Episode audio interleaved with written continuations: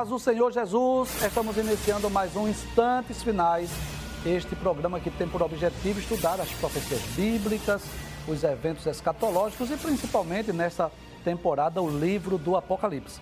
E eu quero agradecer por sua audiência, a você que é evangélico, independente da sua denominação, a você que ainda não é cristão, não é evangélico, mas também gosta de estudar as profecias e é um telespectador assíduo.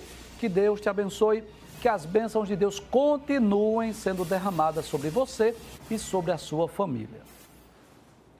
Se você deseja entrar em contato conosco, enviar a sua mensagem, a sua pergunta, a sua crítica, a sua opinião, a sua sugestão, anote aí o número do WhatsApp do programa, 994661010.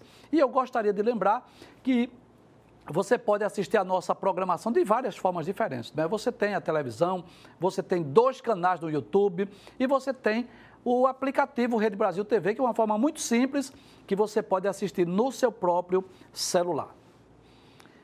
Se você está acompanhando de forma sequenciada o nosso programa, você sabe que nós estamos estudando o capítulo 20 do livro do Apocalipse. O capítulo 20 tem 14 versículos nós já estudamos 10 versículos, já estudamos os versículos 1 a 10 e hoje nós vamos dar continuidade estudando o terceiro e último tema, que é exatamente sobre o juízo final, que são os versículos 11 até o versículo 15, desculpe, são 15 versículos. Mas antes nós gostaríamos de relembrar, de recapitular aquilo que vimos, né? Para reforçar o aprendizado e dar oportunidade às pessoas que por alguma razão não assistiram ao programa, a oportunidade de pelo menos terem uma síntese daquilo que nós estudamos. Vamos recapitular o último tema, que foi o capítulo 20, versículos 7 a 10, que fala sobre a última revolta de Satanás. Satanás é solto e depois vencido para sempre. Nós já explicamos essa imagem. Volta, por favor. É, isso é uma imagem meramente ilustrativa, né? É, aquele dragão vermelho que aparece ali é Satanás sendo solto após o reino milenial. Então, durante, durante o milênio, durante o reino milenial, Satanás estará preso, mas será solto depois do milênio. Pode passar o texto agora, por favor. No versículo 7 diz: Acabando-se os mil anos, nós já dissemos, nós cremos na literalidade desse texto. Cremos que é mil anos no sentido literal. Então, o que vai acontecer depois do milênio? Satanás será solto da sua prisão. Versículo de número 8. E sairá a enganar as nações que estão sobre os quatro cantos da terra. Traz a tela, por gentileza. Então, nós dissemos no programa anterior que a Bíblia não diz explicitamente porque Satanás vai ser solto. Mas se Deus vai soltá-lo, Deus tem os seus propósitos. Então, os teólogos né, procuram explicar que a razão pela qual Satanás será solto exatamente para que ele possa provar, tentar os que nasceram durante o milênio. E aí eu vou relembrar o que nós já dissemos. Durante o milênio haverá a igreja que estará em corpo glorioso e incorruptível, que estará reinando com Cristo, e aqui na terra haverá homens em corpos físicos e naturais. Então as pessoas vão casar, vão gerar filhos, e quem nascer no milênio vai nascer nesse período de paz, de abundância, de prosperidade. Satanás preso, Cristo reinando. Então, tudo nos leva a crer que Satanás será solto exatamente para provar, para tentar essas pessoas, para que eles façam as suas escolhas, façam a sua decisão, se vão continuar servindo a Cristo ou se vão se rebelar com Satanás. Mas nós extraímos também duas lições desse texto. A primeira é que Satanás é incorrigível. Mesmo depois de mil anos, ele volta a atuar mais uma vez, enganando as nações. E a segunda lição é exatamente para mostrar o quanto a natureza humana ela é má, a natureza pecaminosa. Pode trazer a tela. Porque mesmo Cristo reinando, as pessoas que nascerem no milênio vão dar ouvidos a Satanás e vão se rebelar contra Cristo. Volta ao texto mais uma vez. Versículo 8. Então Satanás irá enganar as nações que estão sobre os quatro cantos da terra, Gog e Magog. Professor, quem é Gog e Magog? Não sabemos, mas tudo nos leva a crer que são nações que vão liderar essa rebelião. Há quem diga que é Rússia e China, mas não podemos comprovar isso. Só durante esse período, quem estiver na terra vai saber quem é Gog e Magog. Mas podemos dizer, volte o texto, por gentileza, que é uma batalha muito grande, muito numerosa, porque diz que o número desse grande exército é como a areia do mar para as ajuntar em batalha. Que coisa interessante. Durante o milênio, os homens não vão guerrear, não vão fazer armas para destruir uns aos outros, mas depois do milênio voltarão a construir armas sim. Pode passar o texto, por gentileza. Voltando ao texto, versículo 9. Aí João diz: Subiram sobre a largura da terra e cercaram o arraial dos santos e a cidade amada. Quem é essa cidade amada? Jerusalém. Tudo leva a crer. Mas diz que desceu fogo do céu e os devorou. Traz a tela, por gentileza. Então, observe que coisa interessante. Observe que coisa interessante. Nessa ocasião, em que Satanás vai arregimentar esse grande exército para lutar contra Cristo em Jerusalém, não vai precisar de míssel, não vai precisar de bombas, não vai precisar de granada, nem de tanque de guerra, nem de soldados com metralhadoras. Não, vai cair fogo do céu, um juízo, um julgamento, uma sentença de Deus e vai devorá-los. Finalmente, o versículo de número 10, que foi o último que nós estudamos, pode abrir. Aí diz que o diabo, né, que os enganava, ou seja, que enganava as nações, foi lançado no lago de fogo e enxofre, onde está a besta e o falso profeta, e de dia e de noite serão atormentados para todo sempre. Pode trazer a tela? Nós já explicamos isso aí. Que a mitologia procura apresentar o inferno, né, como sendo um lugar incendiado e que os homens estão sofrendo ali e Satanás está com um tridente, aquele bicho peludo, né, é, com um par de chifre, com uma cauda, como se ele tivesse com um tridente atormentando. Isso é mitologia, isso não é bíblico. O que a Bíblia nos ensina é que o próprio Satanás vai sofrer, vai ser atormentado para todo sempre no lago de fogo e como nós já dissemos ontem, ninguém vai sofrer mais do que ele. Agora sim, vamos ao tema do assunto de hoje, não é, do nosso programa de hoje, que é exatamente sobre o juízo final o julgamento do grande trono branco. E eu gostaria de lembrar mais uma vez, se você deseja maiores, melhores informações, você vai lá no playlist. Nós temos alguns programas que já gravamos, já explicamos sobre esse evento denominado de juízo final. Eu não sei se é possível colocar aquela arte que tem todos os eventos escatológicos, né, que nós já estudamos aqui todos os eventos escatológicos? Não, não é essa. É a outra arte dos eventos escatológicos. Isso, muito bem, obrigado aí pela rapidez. Muito bem.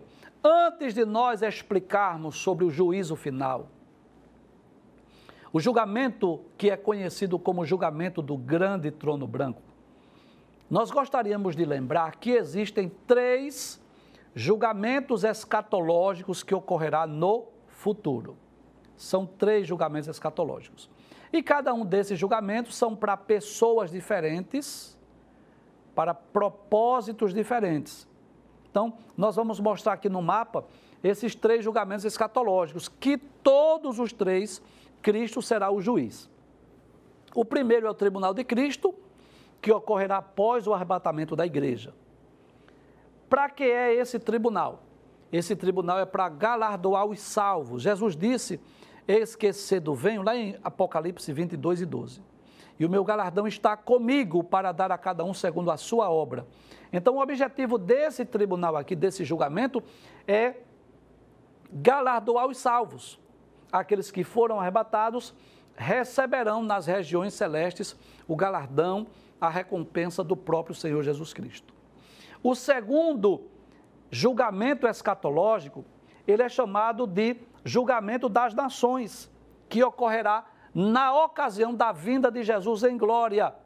Quando Jesus vier, capítulo 19 do livro do Apocalipse, vier na sua glória com a igreja e com os santos anjos, ele vai julgar as nações. E o objetivo desse julgamento aqui é exatamente decidir quem é que vai entrar no reino milenial. Esse julgamento está de forma mais específica lá em Mateus capítulo 25, versículos 31 a 46, que é aquele julgamento que os anjos vão vai separar a humanidade em três grupos. À direita de Jesus vai estar as nações ovelhas, à esquerda de Jesus as nações bodes e à frente de Jesus os irmãos que são os judeus. Este é o segundo dos julgamentos.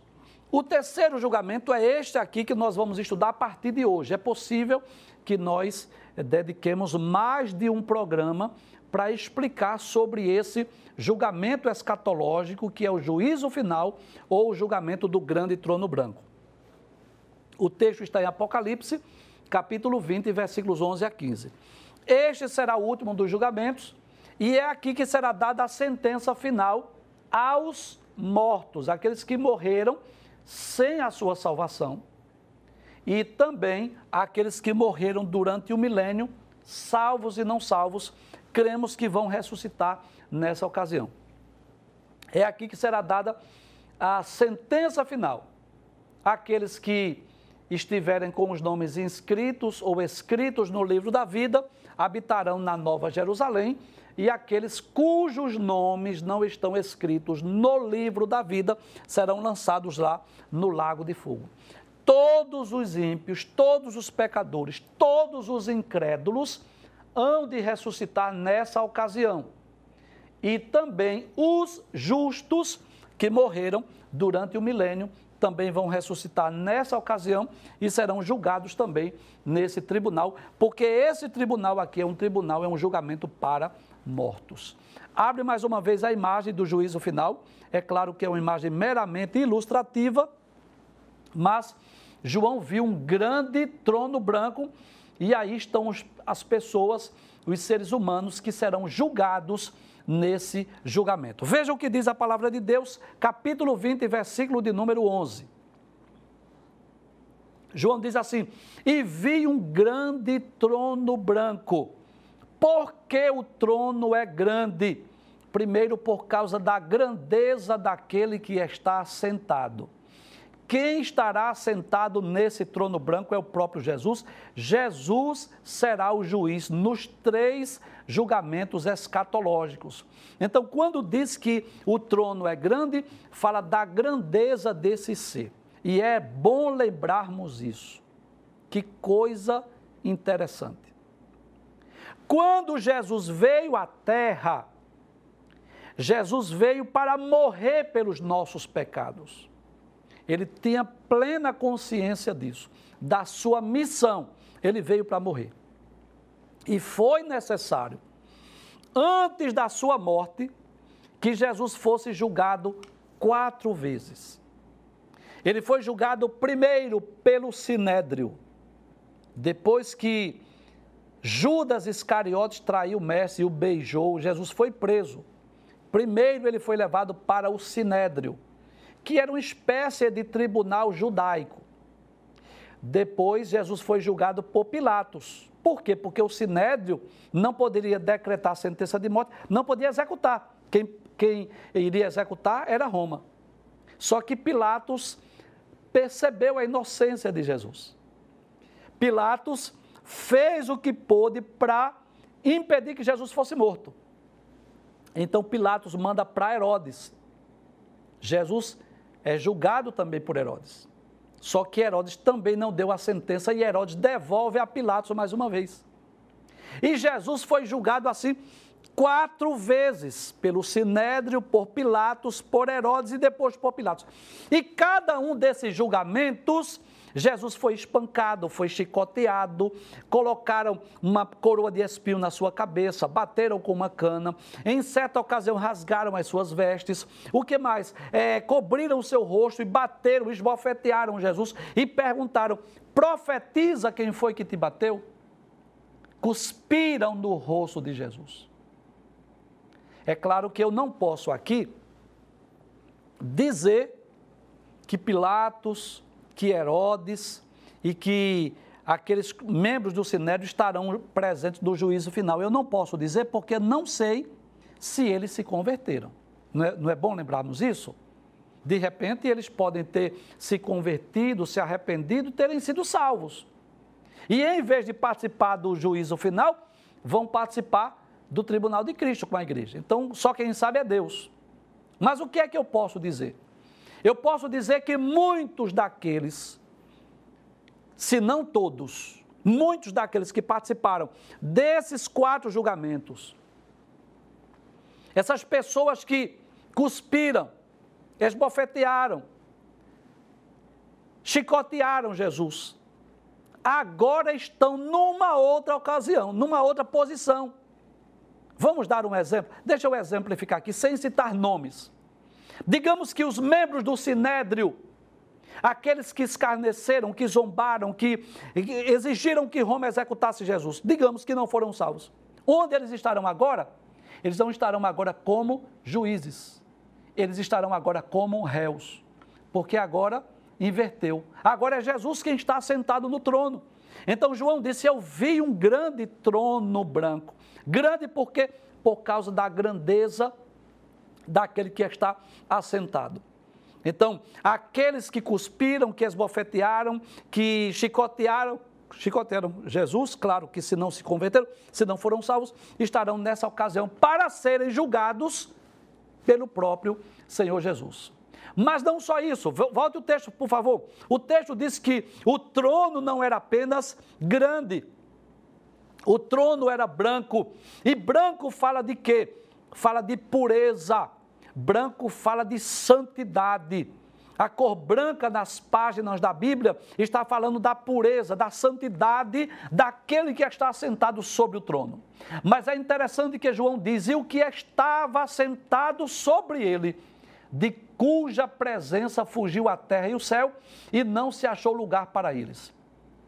Professor, como é que o senhor entende? Como é que o senhor pode explicar isso? A impressão que eu tenho é essa. É o sentimento que eu tenho. Que a grandeza desse trono era tão grande, tão imensa, que os homens que estavam sendo julgados naquela ocasião não via outra coisa a não ser o trono. Deixa eu dar um exemplo. Se você é, está ao ar livre, por exemplo, e você olha para cima, você vê o, o, o céu azulado, né, se for durante o dia, é, ou com, com nuvens. Então, para onde você olha para cima, o que é que você vê? Você vê o céu. É mais ou menos isso. É como se as pessoas que estiverem ali para serem julgadas naquele julgamento, para onde eles olhassem, ele não via outra coisa senão a grandeza, a imensidão daquele trono branco. É como se todo o universo, vamos pensar assim, é como se o universo inteiro não está, ninguém vê o sol, ninguém vê o céu, ninguém vê nuvens. A única coisa que vê é exatamente a imensidão daquele grande trono onde o Senhor Jesus está assentado para julgar naquela ocasião. Versículo de número 12, pode passar a tela, por favor. No versículo 12 diz assim: E vi os mortos, grandes e pequenos que estavam diante do trono três lições nós podemos aprender aí. Primeira coisa, João disse: Eu vi os mortos. Que coisa interessante é que os seres humanos aqui na terra, mesmo que sejam condenados, ou que estejam respondendo o processo, quando eles vêm a óbito, o processo é arquivado. Simplesmente. Ah, ele está respondendo o processo e foi para a primeira instância, foi para a segunda instância, foi para a terceira instância, foi para o Supremo Tribunal e fica sendo assim. Você sabe disso? Quem tem dinheiro? Aí vai, os advogados vão recorrendo àqueles recursos chamados de recurso meramente protelatório. Você já ouviu falar nisso? O que é um recurso meramente protelatório? É só para adiar. Não vamos adiar mais três meses, mais seis meses, mais dois anos. E assim, olha, como diz o ditado popular, vai empurrando na barriga e a sentença não sai. E o que acontece muitas vezes? Aquele réu que pagou grande soma de dinheiro para que os advogados entrassem com habeas corpus, com é, pedidos de petição de adiar os processos, esses recursos meramente protelatórios, o que acontece? Às vezes ele vem a óbito e o processo é arquivado. Por quê? Porque aquele que era réu, aquele que estava sendo julgado, ele já não está entre nós, ele já não está vivo. Mas que coisa interessante. É que no juízo final, João disse: E vi os mortos. Isso nos ensina que, ainda que alguém tenha morrido e escapado da justiça dos homens, ainda que alguém tenha pago grandes somas de dinheiro para pagar a, a pessoas para lhe defender diante dos tribunais ou adiar a sua sentença, eles não terão como escapar a menos que ele se arrependa dos seus pecados antes da sua morte, não é? Não terão como escapar desse julgamento do grande trono branco. Por isso que João diz: E vi os mortos. O que significa dizer que os mortos hão de ressuscitar. Por favor, coloca mais uma vez aquela tela da, dos eventos escatológicos, mais uma vez, para nós mostrarmos aqui algo aqui sobre a ressurreição. Isso mesmo. Então, os justos, os salvos, quando é que eles vão ressuscitar? vão ressuscitar nessa ocasião. Os que morreram em Cristo ressuscitarão primeiro. Depois nós que estivermos vivos seremos arrebatados. É assim que diz a Bíblia. Os justos que morrerem aqui na grande tribulação, quando vão ressuscitar? Vão ressuscitar aqui, na vinda de Jesus em glória, conforme Apocalipse capítulo 20, versículo 4. E viveram e reinaram com Cristo durante mil anos. Mas os ímpios, os incrédulos, os pecadores, os que não foram salvos, vão ressuscitar nessa ocasião. Então João disse: Eu vi os mortos. Mas João não diz apenas os mortos. Volte o texto mais uma vez. Ele disse que eram grandes e pequenos. Abre o texto. E vi os mortos, grandes e pequenos. O que significa isso? É bom lembrar que esses grandes e pequenos, traz a tela por gentileza. Os grandes e pequenos, não fala de estatura, não fala de pessoas mais altas ou mais baixas, fala de posição, da posição que a pessoa ocupou enquanto estava aqui na terra. Quem são os grandes? Os imperadores, os reis, os governadores, os presidentes, os juízes, as autoridades competentes, autoridades militares, enfim, os grandes aí são aqueles que ocuparam posições privilegiadas na sociedade. E os pequenos, quem são? Cidadãos comuns. E o que é que nós podemos aprender nesse tribunal? Nesse juízo, nesse julgamento do juízo final do grande trono branco? É que aí não importa a posição social. Você sabe que aqui na terra, você sabe que existe discriminação. Você sabe que a justiça nem sempre ou muitas vezes e talvez até a grande maioria das vezes não, não a justiça ela não, não ocorre na prática. Nós vivemos num mundo de injustiças. Todos nós já fomos injustiçados em, em, em algumas ou em muitas ocasiões. Você sabe disso. Nós vivemos num mundo em que prevalece as injustiças sociais. Todos os dias nós ouvimos através da mídia, dos meios de comunicação. Você sabe disso. Mas diante deste grande trono, diante desse juiz que é justo, que é reto, que é perfeito, não tem como subornar, não tem como enganar, não tem como mentir, não tem como mandar alguém com uma carta de preposto, de preposição, não tem como mandar representante, não tem nem como dizer assim: olha, morreu e não vai participar da audiência porque morreu. Não tem como. Porque João disse: Eu vi os mortos. Mas eles não só mortos, eu vi grandes e pequenos.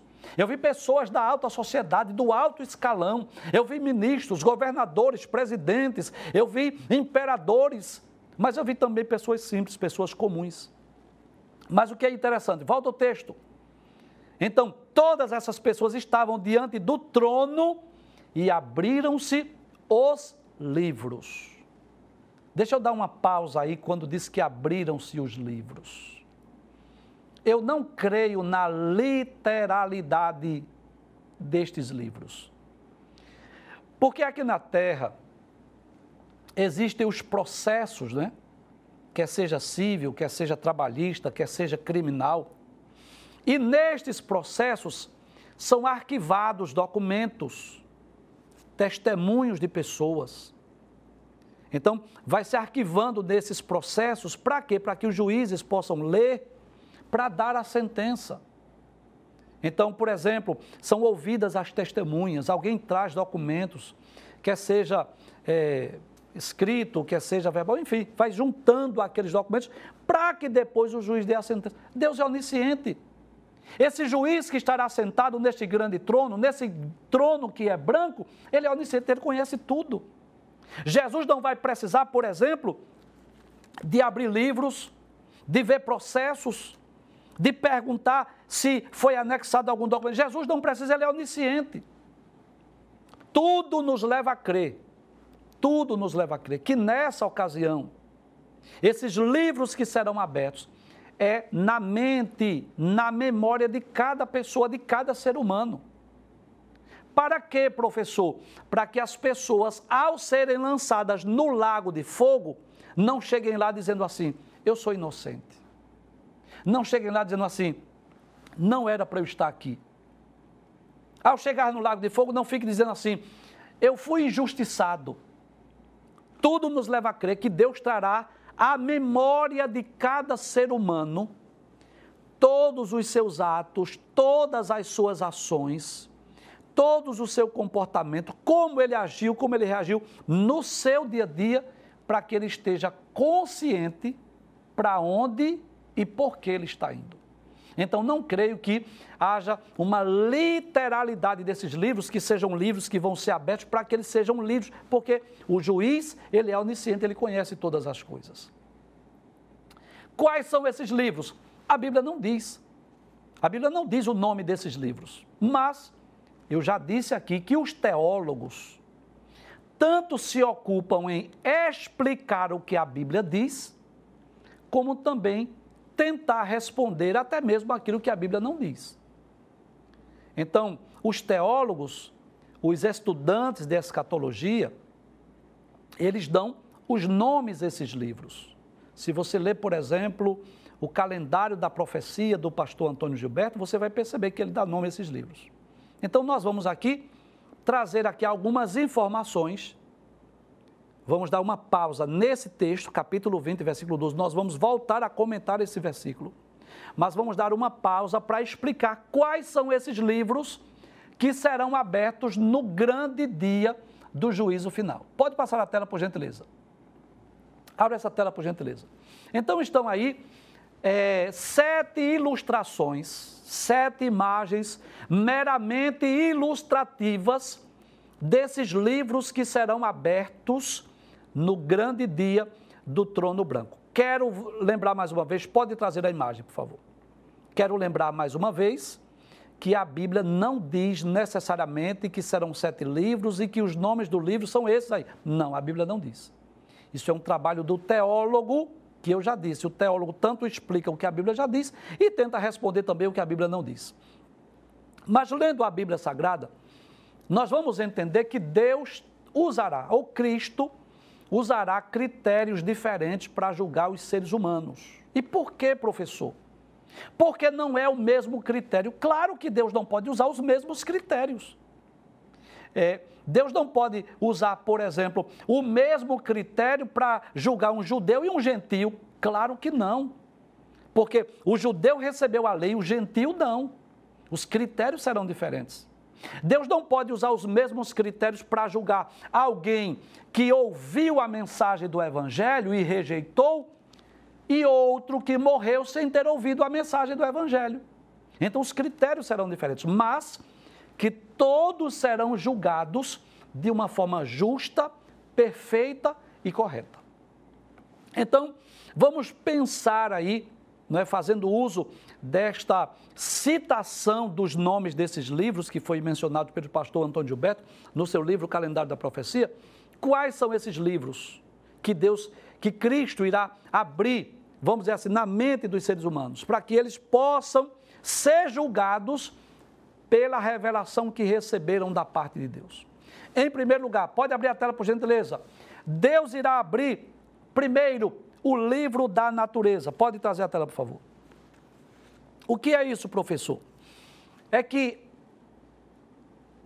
a Bíblia deixa bem claro que, mesmo que nós não possamos ver a Deus, porque Deus é um ser espiritual, Deus está no céu, Deus está distante de nós, geograficamente falando. É claro que também está dentro de nós. Mas apesar de nós não podermos ver a Deus, mas nós podemos saber que Ele existe pelas obras que estão criadas. Então, lá no Salmo de número 19, eu quero ler dois textos. O primeiro é o Salmo de número 19, que você já deve conhecer esse salmo. É um dos salmos que fala sobre a grandeza, sobre o poder de Deus, as obras de Deus. O salmista Davi diz assim: Os céus manifestam a glória de Deus, e o firmamento anuncia a obra de suas mãos. Um dia faz declaração a outro dia, e uma noite mostra sabedoria a outra noite. Sem linguagem, sem fala, ouvem-se as suas vozes. Em outras palavras, o que o salmista está dizendo é que o, os céus, a criação, o sol, a lua, as estrelas, o dia e a noite deixam bem claro que isso não é obra do acaso. Foi um ser pensante, inteligente, um arquiteto que criou todas as coisas boas e perfeitas. Só que o apóstolo Paulo, ele é mais detalhista quando ele fala sobre esse assunto. Capítulo 1, versículo 19, Paulo diz assim: Porquanto o que de Deus se pode conhecer neles se manifesta, porque Deus lhe manifestou. Ora, o que é que Deus manifestou? De que forma Deus se revelou? De que forma Deus se fez conhecido? Aí, Paulo vai dizer no versículo 20: Porque as suas coisas invisíveis, desde a criação do mundo, tanto o seu eterno poder como a sua divindade, se entendem e claramente se veem pelas coisas que estão criadas para que eles fiquem inexcusáveis. Em outras palavras, Deus, é, Paulo está dizendo assim: se uma pessoa morreu e nunca ouviu falar da Bíblia, nunca ouviu falar do Evangelho, nunca ouviu falar de Jesus, mas pelo menos ele viu a criação. Vamos pensar alguém que mora lá na selva amazônica, alguém de uma tribo indígena, de uma tribo canibal, por exemplo, que vive afastado da, da, da sociedade que não teve contato com a, a civilização, vamos dizer assim. Então, talvez essa pessoa não conhece nada sobre a Bíblia, talvez essa pessoa nunca ouviu falar do Evangelho, mas todos os dias ele vê o sol, a lua, as estrelas, a fauna, a flora, a criação. E de alguma forma Deus se manifestou, Deus se revelou a essas pessoas. Então, se alguém disser assim, eu nunca ouvi a mensagem do Evangelho, mas Jesus, o justo juiz, pode dizer assim, mas você sabia que Deus existe, porque você via diariamente o sol, a lua, as estrelas. Deixa eu fazer aqui uma ilustração. Quando nós lemos a Bíblia, no capítulo 3, versículo 8 do livro de Gênesis, diz a Bíblia que pela viração do dia, Deus vinha falar com o casal, Deus vinha falar com Adão. Eu não sei, desde que Adão foi formado do pó da terra e Deus soprou nas suas narinas o fôlego da vida, eu não sei dizer em quanto tempo Deus ficou em silêncio com Adão. Não sei. Eu não sei se, se ao soprar nas suas narinas, Deus já disse as primeiras palavras, Deus já começou a falar com Adão, ou se Deus passou algum tempo. Não posso dizer isso. Mas vamos supor. Digamos que Deus passou algum período vamos dizer assim, esperando a viração do dia para conversar com Adão. Então, digamos que Adão foi formado do pó da terra, Deus soprou nas suas narinas, ele foi feito alma vivente, digamos que ele se levantou, é uma suposição.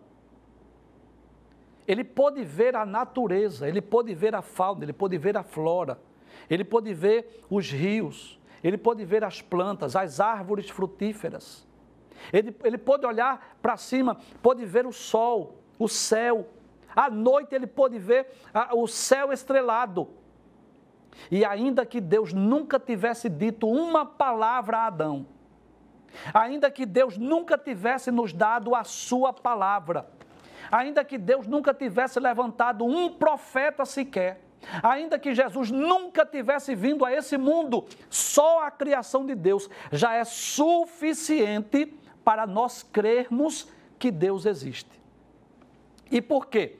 Porque o universo não pode ser obra do acaso. Nós já citamos aqui algumas ilustrações. Você andando aqui, por exemplo, em Recife, você fica encantado, por exemplo, com prédios enormes, edifícios modernos. E você sabe que aquilo não é obra do acaso. Você sabe que aqueles prédios, aqueles edifícios têm trabalho de arquitetos, de engenheiros, de mestres de obras, de pedreiros, de vários profissionais que trabalharam por meses, por anos, talvez até décadas, para que deixasse aquele prédio pronto. Então você não pode passar, por exemplo, e ver um prédio moderno, bonito, sofisticado e dizer assim: isso aqui surgiu do acaso. Não pode, aquilo não pode ter surgido do nada. E o que é este prédio, por mais bonito que seja comparado com o universo? Não é nada. É claro que eh, o universo, em sua dimensão, em sua grandeza, nos, nos detalhes da criação, é claro que é algo muito mais, é, demonstra muito mais sabedoria, então nós podemos dizer sim, que ainda que alguém nunca tenha ouvido falar de Deus, ou ouvido falar da Bíblia, ou do Evangelho, ou de Jesus Cristo, ou do céu ou do inferno, mas ao menos ele pôde ter essa percepção, essa percepção. Deus existe. Talvez ele não chamou Deus. Talvez ele não não sabia o nome deste ser. Mas olhando a imensidão, a beleza, as maravilhas, ele pôde ter essa, essa, essa certeza, essa convicção. Alguém criou isso aqui. Isso aqui não pode ser obra do acaso. Então, eu posso dizer é, que essa não será a única forma, não será a única maneira que Jesus, que Cristo irá julgar os homens naquele tribunal. Mas eu posso dizer que esta seria uma das maneiras, uma das formas de Jesus julgar essas pessoas que nunca ouviram a mensagem do Evangelho. Inclusive, Paulo diz isso. As suas coisas invisíveis, desde a criação do mundo, tanto o seu eterno poder como a sua divindade, veja o que Paulo diz, se entendem e claramente se veem pelas coisas que estão criadas para que eles fiquem inexcusáveis. É como se Paulo dissesse assim: ninguém pode se desculpar diante de Deus. Ninguém pode dizer assim que não conhecia a Deus. Porque a marca de Deus, ela está presente na sua criação. Quando nós, é, não só a natureza, não só os astros, não só o universo, não só a grandeza e a complexidade do universo, mas o próprio ser humano, a própria natureza, tudo nos mostra uma perfeição, tudo nos mostra sabedoria, tudo nos mostra inteligência. Isso não pode ser obra do acaso. Nós não somos frutos de processos evolutivos. Nós não somos oriundos de primatas. E é interessante isso, infelizmente, a nossa sociedade quer descartar Deus, quer descartar o criacionismo bíblico, quer rejeitar o criacionismo bíblico. Infelizmente, os cristãos muitas vezes são criticados e ridicularizados no meio acadêmico, simplesmente porque crê na Bíblia Sagrada. É como se eles olhassem para a Bíblia como um livro lendário, como um livro de contos de fada como se a Bíblia fosse apenas um livro religioso, mas a Bíblia é muito mais do que um livro religioso. A Bíblia é o documento de Deus ao alcance da humanidade. E a Bíblia nos mostra as nossas origens, de onde nós viemos, como todas as coisas vieram a existir. E é claro que Satanás, eu não tenho dúvida disso, influenciou pessoas no decorrer dos séculos para criar essa teoria da evolução, para tentar explicar que a natureza, vamos dizer assim, a matéria inanimada passou a ter vida, sem que eles saibam explicar como. E que esta vida se reproduziu, sem que eles saibam explicar como. E que esta é, reprodução desta, desta matéria agora que era inanimada passou a ter vida, agora foi passando por mudanças, por mutações, por transformações, que a única explicação que eles dão é que são milhões de anos. E no decorrer de milhões de anos foram havendo as mudanças e estacionou. Aí eu pergunto, por que não veio? Por que não pode, não se percebe esses processos evolutivos hoje?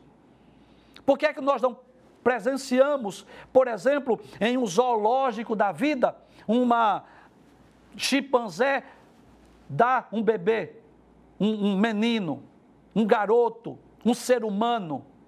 Por que é que não se pode provar isso? Simplesmente porque não existe.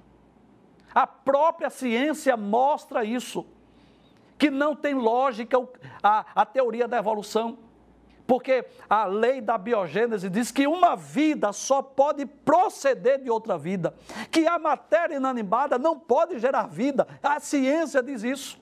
E infelizmente, os cientistas, os biólogos, vão, vão para a sala de aula com os seus discursos, com os seus slides, com os seus vídeos, tentando excluir o criacionismo bíblico e demonstrando a teoria da evolução como se fosse comprovado pela ciência, quando eles mesmos sabem que é apenas uma teoria, que não pode se comprovar cientificamente. Mas, naquele grande dia, no dia do, do grande trono branco, as pessoas que não tiveram acesso à lei de Deus, as pessoas que não tiveram acesso à mensagem do Evangelho, Deus, Deus usará outros critérios para julgar essas pessoas. E um desses critérios, um desses livros que serão abertos, é exatamente o livro da natureza ou o livro da criação.